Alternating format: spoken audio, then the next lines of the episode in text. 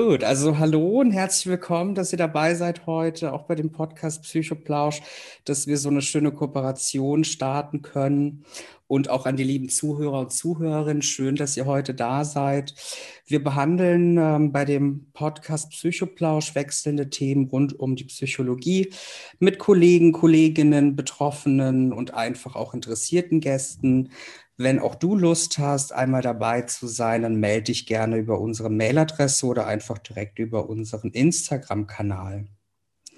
Ich freue mich besonders auf die heutige Ausgabe Psychoplausch mit meinen heutigen Gästen Sarah und Nick von Beziehungsweise Unverblümt. Möchtet ihr beide euch vielleicht kurz vorstellen und beschreiben, warum ihr heute mit dabei seid? Gute Frage. das erzählst du uns. Nein, wir sind äh, Sarah und Nick. Wir sind vom, wie gesagt, vom Podcast beziehungsweise Unverblümt, den wir seit gut zwei Jahren betreiben. Und wir sind ein verheiratetes Ehepaar und ja, leben seit zwölf Jahren zusammen, seit, oh Gott, wie lange verheiratet? Ich glaube, so seit drei Jahren verheiratet. Und ich würde mal sagen, das Besondere an uns ist, dass wir jetzt aber auch seit sieben Jahren in einer polyamoren Ehe leben. Und ja, das war, glaube ich, auch so ein bisschen die Idee, weswegen wir auch eingeladen worden sind von dir. Gerade ja. auch so das Thema Psychologie ist natürlich auch etwas, was wir auch viel auch bei uns immer auch wieder im Podcast haben, weil es auch ja natürlich viel um eigene Bedürfnisse und alles geht. Und ich glaube, da passt das ganz gut zusammen. Ja, sehr schön. Das freut mich, dass ihr dabei seid. Gerade auch das Thema Grenzsetzung und die Vereinbarung dessen, ne, das ist ja auch für jeden individuell das System, was man da abstimmt auf Partnerebene oder auf wechselnden Partnerschaften. Und auf jeden Fall bin ich unglaublich dankbar für die Zeit, die ihr euch heute nimmt und auch ein Teil des Podcasts seid. Und auch an der Stelle für eure Offenheit möchte ich mich besonders bedanken. Natürlich ist aber auch dieser Podcast jetzt in dem Rahmen kein psychologischer oder therapeutischer Ersatz einer Behandlung und tut mir den Gefallen, sucht euch, sucht euch bitte bei Themen mit besonderem Leidensdruck auch eine passende Hilfeform. Gut, äh, wie ihr das alle kennt, liebe Zuhörer, Zuhörerinnen, beginnt der Podcast Psychoplausch dann auch erstmal mit einer Beschreibung. Worüber sprechen wir heute?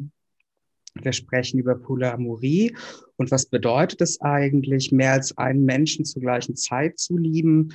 So fühlt sich wohl eine polyliebende und lebende Person nicht nur zu einem festen Partner hingezogen, sondern pflegt auch mit mehreren Menschen Liebesbeziehungen. Alle Beteiligten wissen davon und haben ihr Einverständnis gegeben. Polyamorie hat als, also nichts mit Fremdgehen zu tun. Eine Unterform der Polyamorie ist die offene Beziehung. Hierbei gibt es eine feste primäre Partnerschaft. Sexuelle Begegnungen mit anderen Menschen sind jedoch nach Absprache erlaubt. Bei einer polyamoren Beziehung wird hingegen nicht strikt zwischen Gefühlen und Sexualität getrennt, sondern es geht um sehr viel mehr als nur sexuelle Begegnungen und Abenteuer. Vielmehr ist hier entscheidend, dass man in einer Polybeziehung zu jedem einzelnen Partner eine enge Liebesbeziehung pflegt.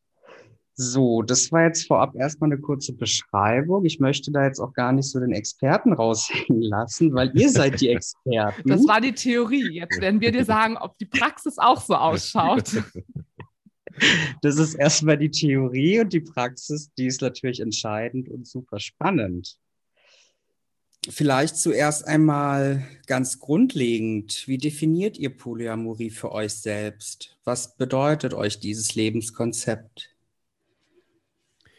Ja, für uns äh, selbst bedeutet Polyamorie einfach, dass wir unsere Bedürfnisse ausleben dürfen, also sowohl jeder Einzelne für sich als auch wir in unserer Beziehung. Das ist für uns Freiheit und ja, für uns bedeutet halt einfach Beziehung beziehungsweise ähm, Polyamorie in dem Fall, ähm, dass es äh, kein Verzicht ist. Also es gibt nicht entweder oder, sondern das sowohl als auch in der Polyamorie beziehungsweise bei uns in unserem Beziehungskonzept. Und das schließt mhm. natürlich auch mal so ein bisschen aus, dass wir vor wenig Dingen Angst haben müssen. Also diese ganz klassischen Dinge, die uns ja oft in unserer monogamen Beziehung begleiten, in Form von, ich habe Angst, dass mein Partner, meine Partnerin mich vielleicht betrügen könnte oder sich in einen anderen Menschen verlieben könnte. Das sind natürlich alles Dinge, die bei uns gar nicht so relevant sind, weil wir über all das ja komplett offen sprechen und wir das ja auch wollen, beziehungsweise es auch total schön finden, wenn ich zum Beispiel weiß, dass Nick sich in einen anderen Menschen gerade äh, verliebt, ist das etwas, wo ich mich total mitfreuen kann und andersrum eben auch. Und dadurch entsteht natürlich auch zwischen uns beiden nochmal eine ganz andere Gemeinschaft und ein ganz anderes Miteinander, was quasi ja immer auf so einer ganz anderen, also die unsere eigene Liebe geht dadurch nochmal auf so eine ganz andere Ebene, weil man eben, wie Nick eben auch schon sagte, dann eben die Bedürfnisse da auch nochmal ganz anders mit reinspielen. Ja, ja. Ähm, ich versuche mir das gerade auch so vorzustellen und nachzuvollziehen. Ja, man hat dann seine Bedürfnisse, man hat seine Grenzsetzung, man hat aber auch seine Eifersucht. Ähm, ist, ist das für euch dann so ausgeschlossen? Also ihr, ihr sucht den Mehrwert dann in den, in den Strukturen, auch von neuen Verbindungen zu Menschen? Ja, also da ist ja jede Verbindung zu Menschen halt immer was, was ganz Einzigartiges. Also ja. Äh, gibt es ja kein, ja, kein Schema F, was man quasi mit, mit einer Person hat. Das ähnelt sich vielleicht in manchen Dingen, aber ähm, jede Beziehung zu jedem Menschen ist ja so individuell wie der Mensch selber. Und wir oder uns ist natürlich da total wichtig, dass wir uns zum einen mit diesen Menschen auseinandersetzen können, dass sich halt nicht so eine Oberflächlichkeit wie rein was Sexuelles ergibt, sondern dass wir schon einfach mit Menschen wirklich in Beziehung auch gehen. Und das ist für uns einfach so dieser komplette Mehrwert aus äh, unserer Beziehung. Ja, und darüber lernen wir natürlich so viel nochmal über Menschen. Also das ist so facettenreich, was wir schon an unterschiedlichen Menschen kennengelernt haben und was für unterschiedliche Formen von Beziehungen wir schon eingegangen sind. Und dadurch lernt man natürlich so viel nochmal über sich selber, dann wir beide nochmal als Paar. Wir lernen uns nochmal selber mit anderen Menschen zusammen kennen. Und das ist einfach etwas, wo man so merkt, dass auch so die eigene Entwicklung da nie aufhört, sondern dass man immer ja, man darf nicht faul sein. Das sagen wir selber auch immer. Und ich glaube, das bezeichnet uns auch ganz gut. Wir haben immer Lust, auch mal uns neu zu entdecken, über Grenzen auch hinauszugehen und wie man immer klassisch sagt, über den Tellerrand hinausschauen.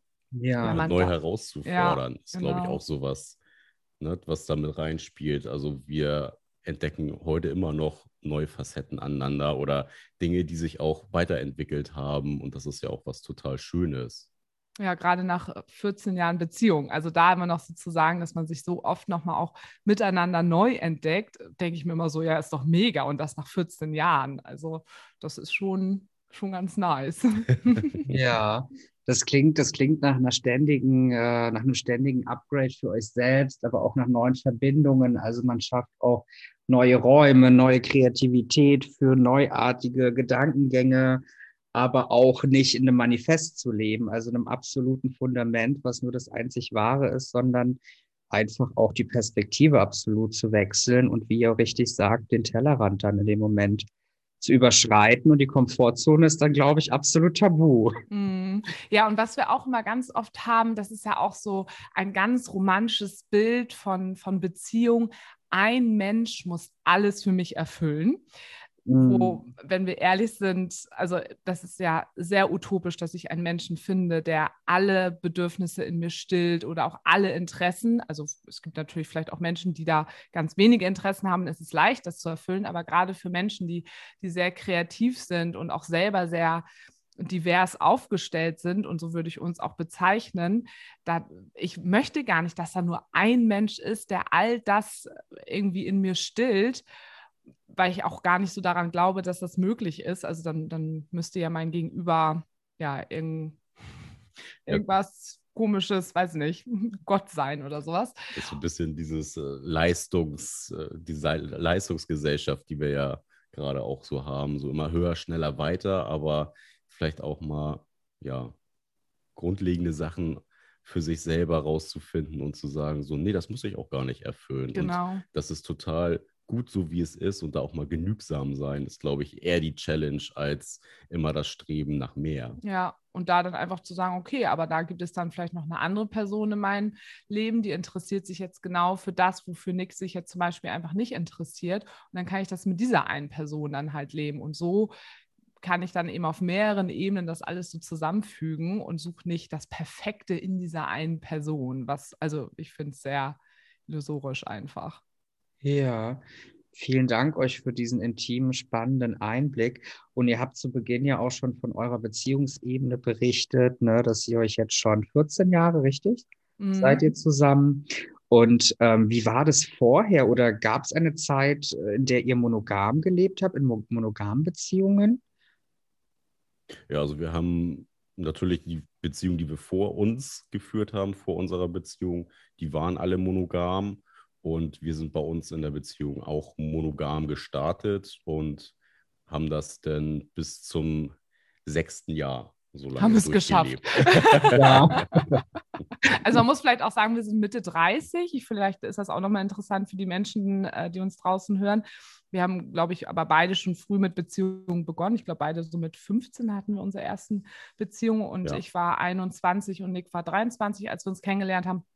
Genau, und davor war das monogam, aber ich glaube, also bei dir, Nick, war es ja auch so, dass du auch sehr überzeugt warst von deinen monogamen Beziehungen. Also du hast ja auch da das romantische Bild noch zu der Zeit gehabt, es gibt diese eine Person und ich werde heiraten, Kind, Haus. Genau, so, ich bin, ne? äh, was vielleicht nochmal so ein bisschen die Sozialisation angeht, äh, super konservativ aufgewachsen, also jetzt nicht äh, konservativ-kirchlicher Kontext, aber trotzdem, äh, es gibt einen Partner fürs Leben und irgendwann hat man Haushund, Kind, wohnt auf dem Dorf am besten und äh, das so diese ja, Walt Disney-Vorstellung. Ja, was ja auch nicht ja. falsch ist. Ne? Genau, aber nie, also intrinsisch nie mein Konzept gewesen wäre. Das ist nie hinterfragt, aber, genau, das ist einfach lange, so angenommen von der Lange nicht hinterfragt habe und das dann natürlich irgendwann auch mal so ein bisschen ans Tageslicht gekommen ist. Mhm. Und bei mir war es, also ich bin jetzt auch sehr konservativ äh, groß geworden und auch sozialisiert worden. Aber ich glaube, also es kommt durch ganz viele andere äh, Rahmenbedingungen auch, habe ich vieles oft in Frage gestellt, was mir von der Gesellschaft so vorgegeben wurde oder was mir auch selber ge ge gelehrt wurde, quasi von meiner Familie oder vorgelebt wurde ja. war sehr früh auch irgendwie sehr feministisch unterwegs, was ich so reflektierend im Nachhinein erst so merke, wie, wie früh ich eigentlich schon so feministisch auch unterwegs war. Und habe da ganz früh auch schon in meinem Tagebuch so, so Sätze drin stehen. Mann, jetzt bin ich mit dem und dem zusammen, aber ich finde den eigentlich auch toll. Und warum kann ich nicht zwei Menschen lieben? Und das war so mit, mit 14, 15 schon. Aber es ist natürlich schon sehr lange her. Und dann bin ich in Beziehungen trotzdem ganz klassisch auch monogam gegangen und habe da aber schon auch gemerkt, so, ach Mann, irgendwas fehlte mir immer so ein bisschen. Und ich habe immer gedacht, das liegt daran, dass es noch nicht der richtige Mensch einfach an meiner Seite ist. Und mhm. äh, da hat man aber schon so ein bisschen gemerkt, irgendwas ist da, irgendwas ist da los. Aber es waren eben noch andere Zeiten, da hat man da noch nicht so drüber gesprochen wie jetzt. Okay, das heißt für euch persönlich auch eine totale Entwicklung mit der Zeit und auch ähm, der Zugang zu dem Intrinsischen, also zu der, zu der Motivation, die dahinter steht, die kam es mit der Zeit. Ja. Mhm. Okay. Und wenn wir uns das jetzt so vorstellen, ähm, ihr erlebt eure eigene Beziehung, ihr erlebt auch verschiedene Beziehungen. Ähm, also von welchem Maß spricht man dann? Ist, also ist es ganz individuell? Wie viel habt ihr aktuell an Beziehungen? Gibt es vielleicht da auch nochmal Überschneidungen, die zum Beispiel eine Beziehung, die mit Nick geführt wird, aber auch eine Beziehung mit dir, Sarah? Also ich kann ja mal ganz kurz anfangen. Also das ist bei uns immer, wir nennen es immer den Polybaum. Also das ist ja. so unkompliziert. Also wir beide als Paar führen äh, eine Polybeziehung mit einem anderen Pärchen zusammen. Ja. Und das ist quasi so unser, wir nennen das auch so unsere Polyfamilie, das geht jetzt auch schon mehrere Jahre. Und dann hatte ich jetzt, ähm, bin gerade frisch getrennt, bin gerade eigentlich fett im Liebeskummer, hatte jetzt äh, gerade eine Beziehung mit einer Frau über, ja, also gekannt haben wir uns ein Jahr und ähm, noch mit einem anderen Mann auch noch und die waren selber auch miteinander befreundet und waren auch komplett in unserem Freundinnenkreis mit drin. Ähm, ganz normal. Nick hat die auch ganz normal gekannt. Unsere Polyfamilie hat die kennengelernt. Also bei uns ist das alles immer sehr integrativ mittlerweile. Also ganz früher, als wir angefangen haben, war das gar nicht so. Ne? Da hatte jeder so seine Dates und man hat sich vielleicht irgendwann mal, habe ich mal Nicks Dates kennengelernt oder so, aber mittlerweile ist das einfach gehört das so zu unserem Leben mit dazu, dass sich die Menschen dann auch untereinander kennen. Also stellen die dann auch unserer Familie irgendwann vor oder auch unser ganzer andere Freundinnenkreis, der auch nicht nur poly ist, sondern auch monogam geprägt ist, lernt diese Menschen dann mit der Zeit kennen und genau, und Nick hat auch noch seine Ex-Frau, äh, Ex-Frau, Entschuldigung. Ups. alte, alte neue Poly-Freundin. Genau, genau. Ex-Freundin. Ja. ja, und äh, genau, mit der date ich mich aktuell wieder und das ist auch ein bisschen mehr als äh, Freundschaft. Und da, genau, das ist so das, was sich gerade noch so entwickelt. Und man schaut, wo das Ganze noch so hingeht. Also die Ex-Poly-Freundin, die jetzt wieder im Leben wieder ist. Aktuell, äh, da ist. wieder da ist und die ich auch seit, also die, mit der haben wir auch als Nick mit der zusammen war, ihr wart eineinhalb Jahre zusammen ungefähr, ja. ne?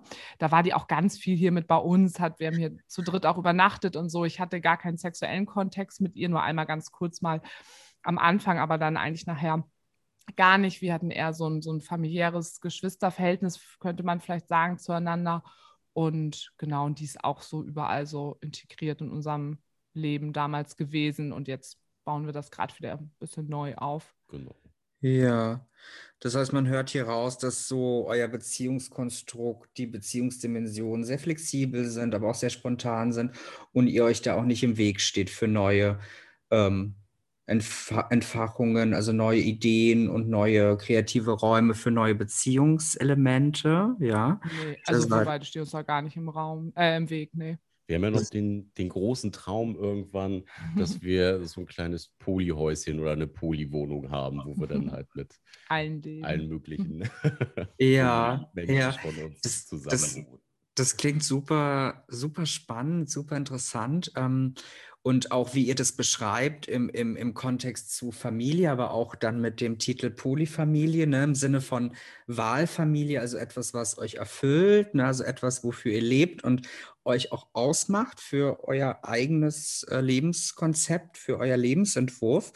Da hört man schon eine sehr starke Stabilisierung, aber auch eine Zufriedenheit raus. Ja, Total, ja. Sofort unterschreiben. Also das ist halt auch so ein bisschen unsere selbstgemachte Familie zum Teil. Ja. Und ja, das ist was, was uns total glücklich macht, was super beständig ist, was total verlässlich ist und ja, ein, egal in was für einer Situation man ist, ähm, immer glücklich macht. Ja, außer ja. man hat gerade Liebeskummer, dann gerade nicht. Dann schaffen, schaffen die es auch nicht, einen glücklich zu machen, aber zumindest ein bisschen abzufangen. Uh, obwohl ich, ich habe gestern Abend gerade zu Nick beim Einschlafen gesagt, da haben wir irgendwie nochmal länger über meinen aktuellen Liebeskummer gesprochen und auch da habe ich gesagt, ich so, naja, natürlich ist gerade temporär alles doof, was ganz normal ist, wenn man Liebeskummer hat und ein Gefühl das Herz rausgerissen wurde. Mhm. Aber trotzdem kann ich sagen, dass ich ein glückliches und total erfülltes Leben führe, weil daneben ja noch so viel anderes auch einfach steht.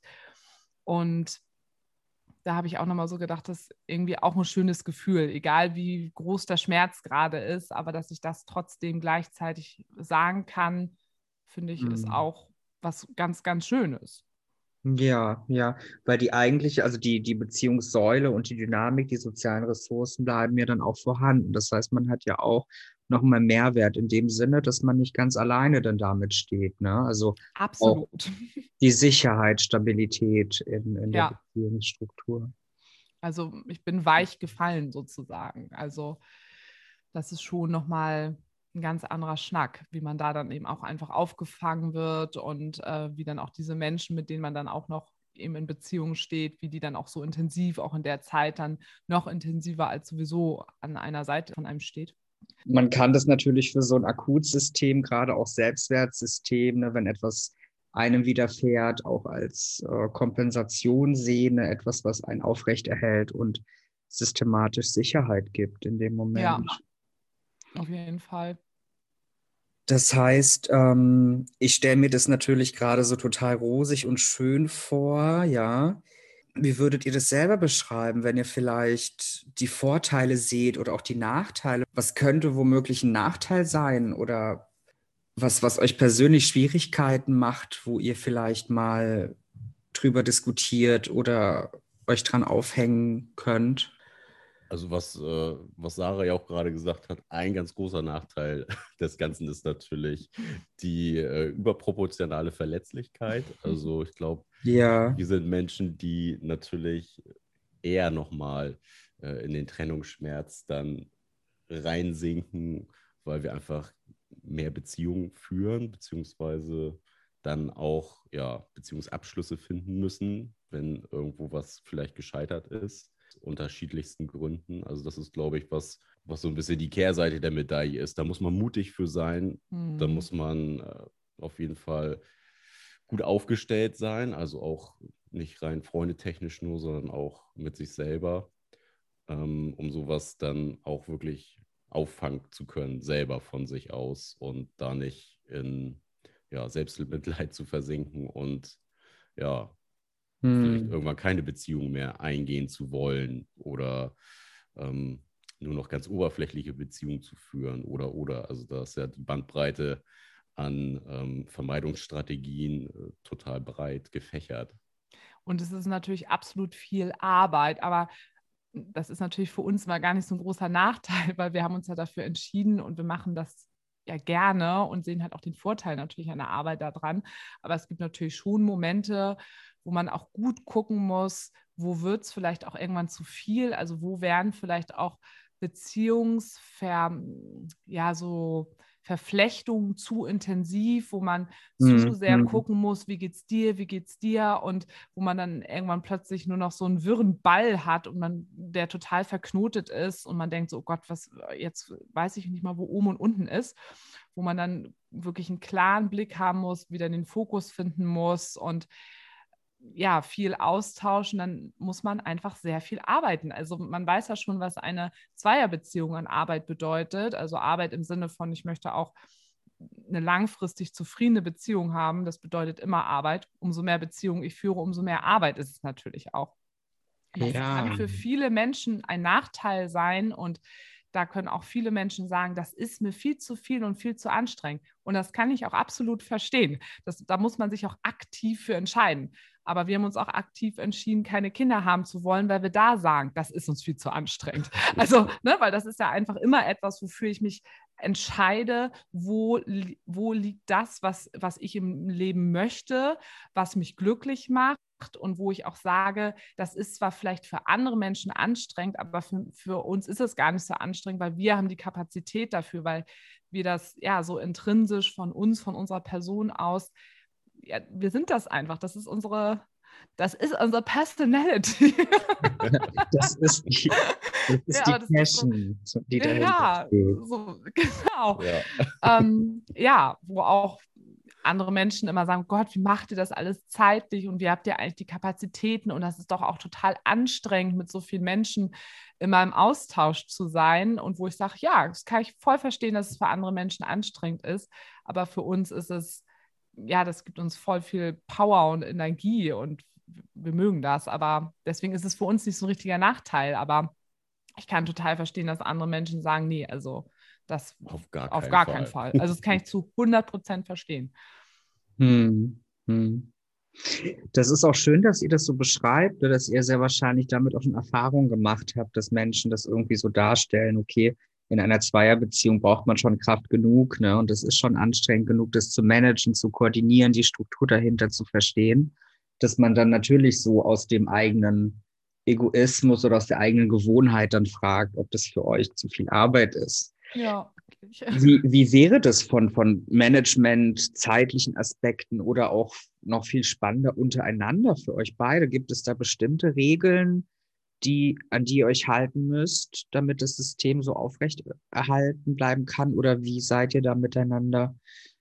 Also richtig Regeln in dem Sinne haben wir dafür nicht. Wir haben uns selber auch ganz zu Anfang der Beziehung in einer Phase kennengelernt, wo wir beide im Schichtdienst gearbeitet haben. Ähm, da war es nie möglich, dass wir uns mehr als dreimal die Woche zum Beispiel gesehen haben. Und wir waren aber auch schon immer beide Typen, die einen großen Freundinnenkreis gehabt haben und die natürlich auch regelmäßig sehen wollten. Ähm, wir sind beide Sportler, also das Hobby ist halt dann auch noch mit dazu gekommen. Denn sind wir am Wochenende gerne nochmal unterwegs. Also es ist halt sowas, was so sehr, sehr fluide auch ist und wo man immer situativ drauf eingehen muss, im, mit was für Menschen ist man gerade in einer Partnerschaft und wer hat welches Bedürfnis. Das ist natürlich so pauschal schwierig zu erklären oder schwierig mhm. auszumachen, aber ähm, wir sind da, was das angeht, natürlich auch recht flexibel in der Gestaltung und bereit auch ähm, bestimmte ja, Sachen zu tragen und äh, sich damit auseinanderzusetzen, wenn man irgendwo nochmal so Konfliktpotenzial hat. Hm. Ich glaube, wenn man von Regeln sprechen kann, ist vielleicht so eine Regel, dass e, egal mit wie vielen Menschen wir gerade in einer Beziehung sind, auf jeden Fall zum Beispiel klar ist, dass wir uns einmal in der Woche auf jeden Fall auch alleine sehen. Also vielleicht ist das auch eine Regel oder dass auch ganz klar ist, dass wenn es um Urlaubsplanung geht, wir jetzt nicht nur Urlaub ständig nur mit anderen Menschen zusammen machen, sondern dass auch klar ist, dass es einen Teil des Urlaubes auch gibt, den nur wir beide zusammen machen. Also dass diese Zeit auch für uns beide definitiv da ist, aber natürlich auch die Zeit mit den anderen Menschen, die da sind. Ne? Also das mhm. ist natürlich immer, hängt immer davon ab, wie viele Menschen sind jetzt irgendwie gerade da und wie muss man das so ein bisschen vielleicht auch mal nach links und nach rechts verschieben, so wie Nick das eben auch gerade gesagt hat. Ähm, aber das sind schon so Regeln oder das auch eine ganz klare Regel ist, dass wir immer über alles Bescheid wissen. Also das ist für uns natürlich selbstverständlich, aber wir werden das natürlich immer wieder gefragt und da gehen die Menschen einfach nicht per se von aus, dass wir uns tatsächlich alles erzählen, aber das ist die größte Regel in ist halt unserem halt Beziehungskonzept, dass wir ja. miteinander kommunizieren, dass wir wissen, wie geht es dem anderen gerade, wo steht da die andere Person gerade mit, mit den eigenen Gefühlen, mit eigenen, mit eigenen Ängsten und dass wir uns darauf verlassen können, dass wir immer wissen, dass die andere Person mit uns spricht, wenn irgendetwas ist oder sich komisch anfühlt. Oder wenn wir merken, ah, bei dem anderen hakt es gerade. Also ich habe das zum Beispiel manchmal, dann bin ich so, wenn es mir schlecht geht, noch so ein bisschen versunken und kriege es gerade noch nicht so hin. Und dann weiß Nick aber, dass es mir hilft, wenn er da so ein bisschen nachhakt und sagt so, so komm Diggi, jetzt sag mal, was Phase, was los bei dir? Ja. Und dass ich, so können wir uns halt auch gut aufeinander verlassen, ähm, dass wir gut für uns selber sorgen können, aber dass da andere oder die andere auch dann eingreift, wenn man weiß, okay, ist auch mal ganz gut, wenn ich da noch mal ein bisschen mehr nachdrücke. Ja, auch hier an der Stelle nochmal danke für diesen spannenden Einblick. Das ist super interessant, das so zu hören. Ähm, wie, wie ist es für euch auch, äh, andere polyamore lebende Menschen kennenzulernen oder potenzielle neue Beziehungen auch einzugehen? Spielt da auch Online-Dating eine Rolle oder wie, wie gestaltet ihr das? Ja, also in der Vergangenheit war es eigentlich immer so, dass äh, Sarah recht äh, unkompliziert auch Menschen kennengelernt hat.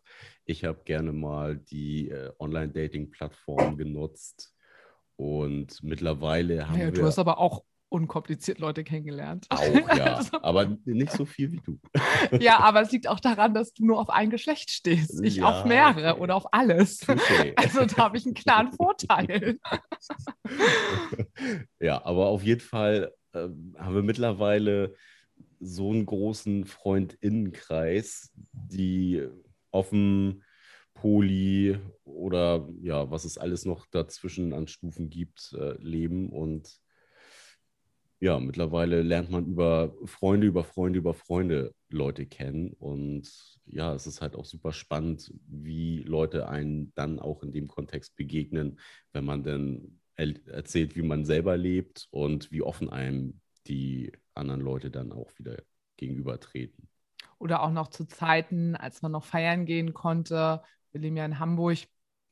Da gab es ja auch in Hamburg so Kinky-Partys, also einfach so ein bisschen so Sex-Positive-Partys. Und da lernt man dann auch immer wieder irgendwelche neuen Menschen kennen. Und ja, so wie Nick es eben gesagt hat, hat sich das irgendwie so alles so ein bisschen ergeben. Aber es ist tatsächlich schwierig, Leute kennenzulernen. Wir haben am Anfang gedacht, dass bestimmt alle so auf dem Level leben, wo wir leben. Ähm, mhm. Der Zahn wurde uns dann schnell gezogen. Da, und wir haben schon gemerkt, okay, das ist schon irgendwie ein ziemliches hohes Level, auf dem wir mittlerweile unterwegs sind, aufgrund dessen natürlich, dass wir schon lange zusammen sind, dieses Konzept jetzt auch schon seit sieben Jahren leben und da ganz viele andere Rahmenbedingungen auch mit zugehören. Und deshalb sind das eben auch, wie Nick eben auch schon sagte, so ganz, ganz unterschiedliche Formen von alternativen Beziehungen. Das ist immer so ein Oberbegriff, den wir mittlerweile auch einfach sagen, weil da ist vieles drin, alternative Beziehungskonzepte. Ja. Genau. Das heißt, die Grenzen sind ganz unterschiedlich, auch die Bedürfnisse zu dem Beziehungskonzept. Und ihr beschreibt euch da einfach auch schon weiter, weil ihr Unterschiede bemerkt habt zu ähnlichen Beziehungssystemen, die dann vielleicht äh, mehr Grenzen oder mehr Einschränkungen haben. Genau, und wo wir auch wissen, was wir nicht mehr wollen oder ob wir auch mittlerweile wissen, welche Menschen wir jetzt zum Beispiel irgendwie nicht mehr daten. Also ich würde zum Beispiel kein, keine Person mehr daten, die überhaupt oder die oder der gar keine Berührung mit alternativen Beziehungskonzepten einfach hat. Das, mm. Also ich weiß einfach, mm. dass das, dass ich da am Ende des Tages einfach zu kurz kommen werde. Ähm, da muss irgend, also weil diese Person irgendwann relativ schnell damit überfordert sein wird, da muss irgendwie zumindest schon mal, muss selber noch nicht so gelebt haben aber sich zumindest mit diesem Konzept schon mal beschäftigt haben, weil das ist ja auch eine, eine Lebensphilosophie, die damit einhergeht. Und ähm, da muss schon irgendwo eine gewisse Bereitschaft sein, sich mit sich selber auseinanderzusetzen und auch mit gewissen Beziehungskonzepten sich auseinanderzusetzen. Heißt aber nicht, dass es ein Garant ist, wenn sich jemand damit auskennt, dass es trotzdem funktioniert. das, ja. natürlich, das natürlich auch nicht. Aber das sind schon so Sachen, wo man über die Jahre jetzt doch merkt, ja, das macht schon irgendwie ein bisschen Sinn, da auch hinzugucken. Oder wir würden jetzt auch keinen mehr daten, ähm, wo ich weiß, dass er oder sie Partner oder Partnerin betrügt und mich als Affäre nimmt oder sowas. Also sowas äh, schließt, schließe ich kategorisch komplett aus. Ne? Hm. Also weil, was soll ich damit? Da wir wieder im Vordergrund auch die Beziehung, ja, das, was man genau. auch an genau. Mehrwert der Beziehung hat, dass es nicht nur um das Sexuelle geht, um die sexuelle nee. Aktivität. Genau. Ja, und wenn wir gerade bei dem Thema sind, was man auch falsch verstehen kann oder auch äh, man mit Vorurteilen, Klischees äh, einfach zu tun hat im alltäglichen Leben, was sind da so falsche Vorstellungen oder was, womit werdet ihr heute noch konfrontiert? Oh ja, der Klassiker ist eigentlich so, ja, ihr liebt euch ja gar nicht, ihr äh, erfüllt gar nicht die Kriterien einer äh, romantischen Beziehung ähm, mhm. Ja, also von bis, aber das Größte. Der, Wir wollen nur Vögeln. Ja, das ist eigentlich so das größte Ding. Wir sind eigentlich nur auf Sex aus. Also ne, bei den Männern wird immer ganz gerne dieses tolle Wort Fuckboy benutzt und äh, es geht rein darum, äh, den Partner oder die Partnerin nur zu verarschen. Also genau, also ganz oft halt aus deiner Richtung, ne, dass gesagt wird, Gott, Sarah, die, die Arme, dass die das mit sich machen lässt. Und ich denke mal so, ich war diejenige, die das in die Beziehung gebracht hat, aber egal. Also was wow, wir aus unserer okay. Position halt auch nachvollziehen können, dass die Denke dahin so geht, gerade weil der Begriff offene Beziehung halt auch super viel fürs Fremdgehen missbraucht wird. Und mhm. es eigentlich in dem Sinne ja nicht, nicht richtig angelegt ist. Deswegen benutzen wir halt auch immer ganz gerne den Begriff alternative Beziehung, weil das impliziert halt nicht sofort so einen sexuellen Kontext. Und ja, oder mittlerweile eben einfach Poly, weil es genau. definitiv genau, um Gefühle halt, immer geht. Da ja. steht halt einfach mehr hinter und das genau das ist es ja bei uns. Also und wir sind ja interessiert an mehr Mensch, mehr Liebe, ne, mehr Freiheit leben können und möchten dafür natürlich dann auch Akzeptanz und Toleranz schaffen. Und das ist sowas, also Toleranz vielleicht noch in gewissem Maße, aber Akzeptanz ist schon immer ein schwieriges Thema, wenn die Leute dann sagen so, ja, kann ich überhaupt nicht nachvollziehen, aber leben und äh, leben lassen. Ja. So, ja, dann du hast mit der vorherigen Aussage schon deine Aussage gerade widerlegt, so dass es mm würden wir uns total, total wünschen, dass diese Denke dahin irgendwie auch mal wegkommt. Aber es ist leider, ähm, dass die Gesellschaft teilweise noch nicht ganz so weit ist, ja, dafür ein Verständnis zu ja. haben. So, aber das ist halt so das, was wir uns auch auf die Fahne geschrieben haben, halt daran zu arbeiten und uns da auch schwierigen Gesprächen zu stellen. Und uns sichtbar machen. Also wir versuchen auch wirklich immer überall ganz offen damit umzugehen. Und man muss auch sagen, in unserem eigenen Umfeld haben wir fast gar nicht mit irgendwelchen Vorurteilen kämpfen zu müssen. Also weil egal wie, sag ich mal, jetzt mal ganz klischee gemäß gesprochen, spießig monogam Menschen bei uns im Freundinnenkreis teils auch sind, die haben das alle verstanden. Wir haben allen natürlich Rede und Antwort geboten. Das ist natürlich irgendwie ganz wichtig, dass man Menschen auch die Möglichkeit gibt, überhaupt erstmal zu verstehen. Ich kann auch selber nicht davon ausgehen, dass das Menschen erstmal alles verstehen, sondern ich muss ihnen auch das erklären. Ich finde, das gehört auch irgendwo mit dazu. Und auch sonst, auch durch den Podcast, ähm, kriegen wir eigentlich auch kaum äh, so, solche Nachrichten oder so. Man muss aber auch sagen, da bewegen wir uns natürlich auch immer in einem Umfeld, welches schon offener geprägt ist. Also wir sind natürlich ganz viel in der ganzen queeren Community unterwegs, also auch selber Menschen, die diskriminiert worden sind oder die es natürlich ähm, aufgrund ihrer sexuellen Orientierung oder äh, anderen Themen schwer haben. Und da ist natürlich leicht, mit so einem Thema irgendwie anzudocken insgesamt, weil da sich viele mit den Themen beschäftigen. Aber ja, sobald Menschen uns dann irgendwie nicht kennen, und da ist manchmal auch egal, ob man queer ist oder nicht, kommen dann eben dann doch eben diese Vorurteile, wenn man so außerhalb einer Bubble kommt, die einfach nicht offen ist. So. Und dann wird es schwierig. Hm dann wird es schwierig, je mehr dann auch das ähm, kollektive Gedächtnis mehr konservativ geprägt ist und man natürlich auch immer mehr in Verteidigung kommt mit seiner Orientierung oder auch mit seiner Beziehungsvorstellung. Ja. Ja, total. Ja, so das, ja, das, was man so selber im Kopf hat. Also es, man kann ja auch selber für sich ganz, ganz konservativ wirklich auch leben und ganz konservative Gedanken haben. Aber das geht ja schon darum, bin ich ein Mensch, der sich gut einfühlen kann, vielleicht auch in, in andere Lebenssituationen oder interessiere ich mich überhaupt für unterschiedliche Dinge in meinem Alltag. Aber wenn ich natürlich eine Person bin, die insgesamt auch sehr, sehr engstirnig ist und keine Ahnung, dreimal am Tag gibt es das gleiche Essen oder so, weil ich möchte auf gar keinen Fall irgendwas ausprobieren und alles, was nicht irgendwie der Norm entspricht, ist erstmal falsch und doof und blöd. Mhm. so, ne? Das ist so natürlich. Und davon gibt es natürlich immer noch ganz, ganz viele Menschen und da ist natürlich aber auch wichtig, da wirklich einfach auch aufzuklären. Und an einige Menschen wird man nie rankommen und da, das ist leider auch so. Das ja, also. das ist dann in dem Fall auch in Ordnung. Und ihr habt auch beschrieben, dass ihr die Verbindung auch zur queeren Community sucht, ne, weil da natürlich mehr Akzeptanz herrscht für andere Verwirklichungen und äh, Konstellationen von Beziehungen.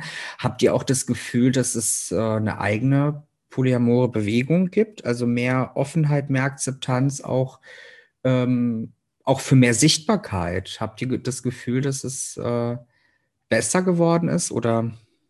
Es wird langsam. Ja, also seitdem wir quasi unser Podcast gestartet haben. Seitdem hat sich die ganze Welt verändert. das jetzt nicht. Schön wär's. nee, haben wir, glaube ich, auch noch mal viel Bewusstsein dafür gekriegt, auf sowas mehr zu achten, ähm, wo man vielleicht doch noch mal so ein oder zwei Anhaltspunkte hat. Ah, die leben vielleicht auch ein bisschen anders. Ja. Aber generell würde ich, oder würden wir, glaube ich, schon sagen, dass äh, es sichtbarer geworden ist in den letzten Jahren. Und ich würde auch behaupten, es ist mehr Akzeptanz schon in der Gesellschaft vorhanden.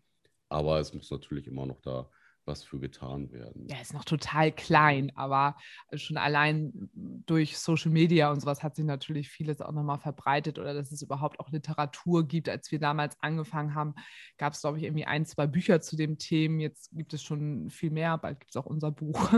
ähm, da hat sich natürlich jetzt vieles jetzt auch einfach schon entwickelt. Und auf der anderen Seite muss ich allerdings auch, also ich bin selber auch Sozialpädagogin und muss ich auch beobachten, dass gerade aber auch wieder die sehr junge Generation, also die jetzt so 16, 17, 18, teilweise gerade aber auch wieder eher ins Gegenteil rutscht. Also dass da wieder sehr viel in Richtung von sehr konservativen ähm, Denkmustern und gesellschaftlichen Vorgaben wieder gelebt werden. Also da denke ich manchmal so, uh, krass, was kommt da jetzt wieder Neues auf uns zu? Mhm. Ähm, ja, dass man natürlich auch durch so eine unsichere Zeit natürlich auch ableiten kann. Umso unsicherer eine Zeit wird, umso mehr sucht der Mensch natürlich auch nach Halt. Und da ist natürlich so, so, so konservative Sachen auch leichter zu halten als so offene Dinge. Ja, das ist wahr. Ja. Die Beobachtung dann auch im Hier und Jetzt bei der alltäglichen Arbeit, dass es natürlich auch solche Unsicherheiten verstärken und man ja. da mehr ins Konservative, in diesen Ursprung zurückgedrängt wird. Hm. Und da auch an der Stelle ein schöner Übergang, was denn eigentlich euer Ziel auch ist mit eurer tollen, vielfältigen Arbeit auf Social Media und auch eurem Podcast.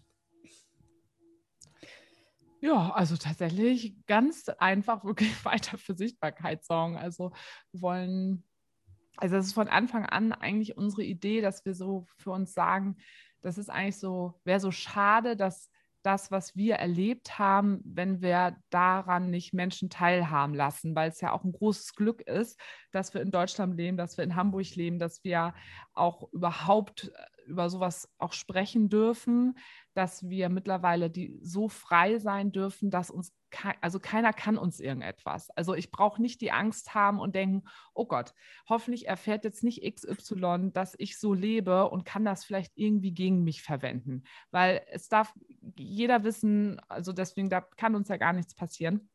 Und das ist ja ein ganz großes Glück, was wir da haben. Und das wäre ja total schade, wenn wir das dann quasi nicht nutzen. Das war dann damals auch die Idee einfach vom Podcast. Und da hauen wir halt auch wirklich einfach alles raus, weil man, weil das alles Themen sind, wenn ich offen mit Sachen umgehe, dann kann mich da auch keiner irgendwo auch angreifen. Und ja, wie ich eben schon gesagt habe, das ist aber auch ein großes Gut und Glück, was wir da haben. Und das ist jetzt auch so unser Ziel, das weiterhin zu machen. Und genau, haben jetzt mit dem Podcast angefangen, haben jetzt gerade beim Verlag unterschrieben, wenn das alles jetzt auch nochmal zu Buche bringt quasi damit wir da auch nochmal eine, ja, eine andere Sparte nochmal irgendwie auch erreichen und da ja, für mehr Sichtbarkeit und Akzeptanz einfach arbeiten können. Und gerade so dieses Vorteil auch nochmal aufzubrechen. Äh, nein, nicht alle Leute, die Polyamor leben, sind irgendwie Hippies, leben in Kommunen und äh, jeder darf mit jedem und keine Ahnung was. Das ist ja auch so ein gängiges. Mm. Und das sind Vorteil. alles nur Swinger oder so. Ja, genau. Also, ja. genau. Es geht ja. um Unverbindlichkeiten und keiner möchte Verantwortung übernehmen und keiner kann eine Beziehung richtig führen. Also dieses ganze Portfolio, was, was da so mit reinspielt. Ähm, was ja auch kein falsch ist. Ne? Also es ist ja auch total schön, wenn man so lebt oder auch wenn man in der Swinger-Szene unterwegs ist und all sowas. Aber eben zu sagen, dass so wie wir leben, nochmal eben ein anderes Konzept ist und da eben die Unterschiedlichkeit aufzuzeigen. Genau. Mhm. Aufzuklären, Akzeptanz zu schaffen und auch Denkanstöße dazulassen, ja. Ja, das kriegen wir mal ganz gut hin. das heißt, ich hätte von meiner Seite noch eine abschließende Frage. Ähm, was sollte eurer Meinung nach jeder Mensch über Polyamorie wissen? Was würdet ihr gerne den Zuhörern, Zuhörerinnen mitgeben?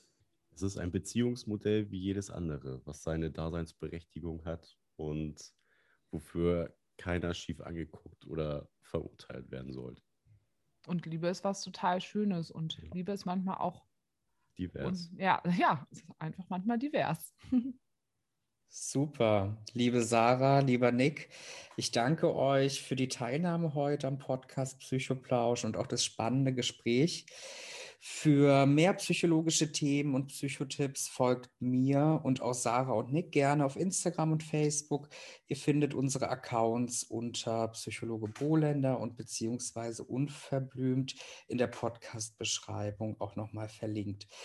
Wenn du Interesse hast, auch einmal dabei zu sein, deine Geschichte zu erzählen, dann kontaktiere uns gerne.